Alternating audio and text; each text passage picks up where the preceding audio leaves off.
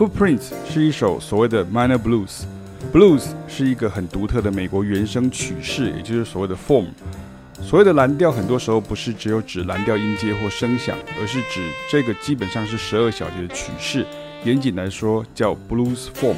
而蓝调曲式又有很多变形，但基本上是以第五小节会进入到四级和弦，尤其是四 seven。即便该调一级不一定是 E seven，甚至可以是 E major。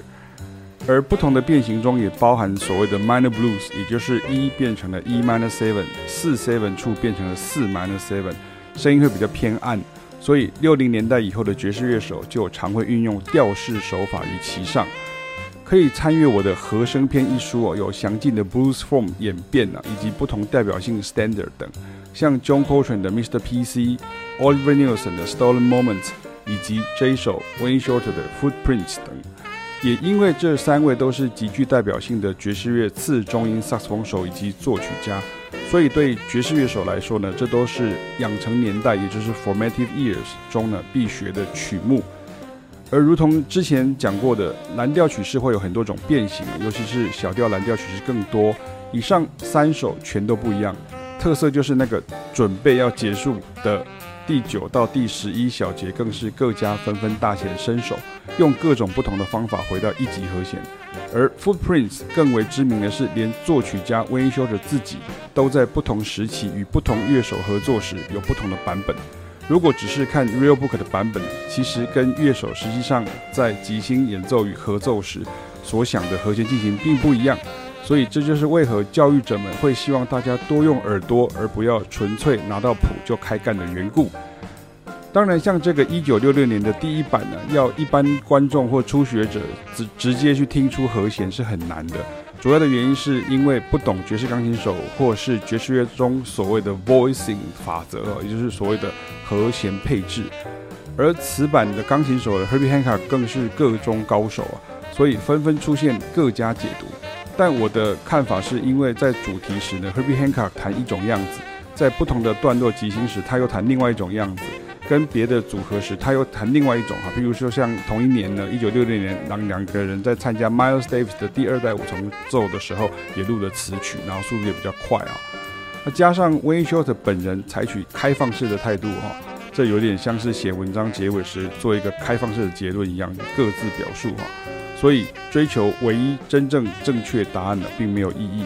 但是这对学生来说是可以学习 upper structure 这种 voicing 法则的重点所在，所以我自己听出来的版本跟网络上知名爵士钢琴家 Peter Martin 所 break down 哈，他所破解的很接近，但是有点不同。那跟 Wayne Shorter 传记呢 Footprints 中呢目录前方所收录的这个 Footprints 乐谱也很接近，但是有降二带五的差异哈。如果是对爵士乐内行的人就知道，那其实一样。只是贝斯手弹的三全音相距的根音，以及我听到 Herbie Hancock 右手的弹法跟乐谱上标记的和弦记号有点差异。那我写的版本，就是在乐谱的范例以及以下的这个英文说明当中。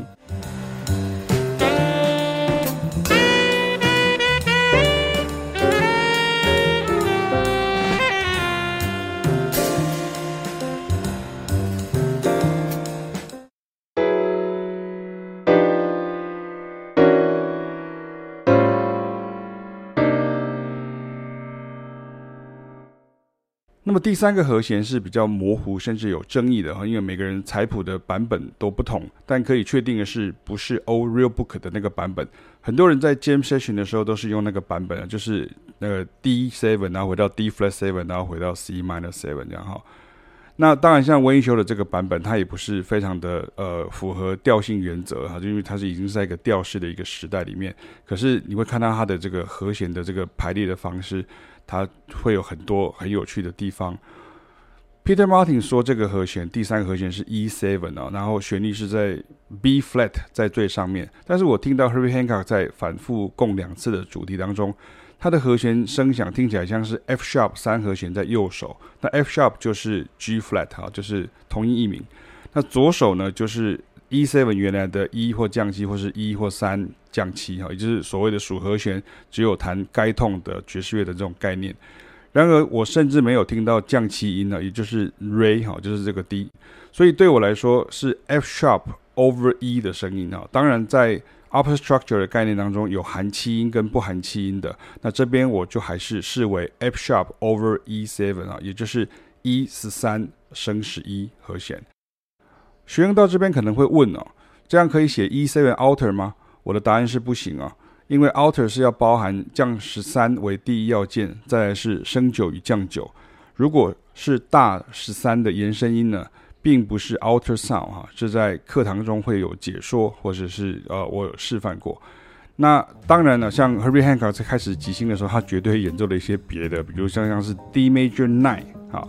然后 over E 啊，然后 D major nine 是以快速的爬音上下行即兴演奏，然后下一个 chorus 它再即兴一些别的哈，每次都不一样这样哈。但是基本上呢，我们对于主题这个部分的和弦的进行，那认为这样子是一个 upper structure 的概念，我们可以去学习到它。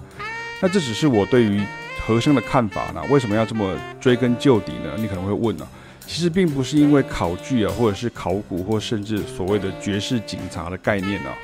怎么说呢？因为很多人常常会去检查别人，说你这边错，你那边是不对，那边没有符合这个版本，这样哈。那个对于讲究自由跟创意的爵士乐来讲，当然你必须要去理解原来是那个样子。可是有时候过度的太去呃讲规矩，或者说所谓的原来就是一定得要这样子做哈，或者是甚至连即兴都要跟原来弹一模一样样，那这个就有点太过。但是，这是我对于刚过世的伟大艺术家与独特风格的作曲家 Wayne Short 的致敬啊！这种和声概念当然很进阶，而表示爵士乐并不是只有大家认为的轻松摇摆、自由即兴等等。我想这也是为何当 Wayne Shorter 过世的消息传出来的时候呢，在爵士乐文化比较发达的区域呢，会有很多哀悼惋惜的声音。但在华文世界中几乎没有，因为这种爵士乐跟一般普罗大众认知的爵士乐已经是不同的层次了。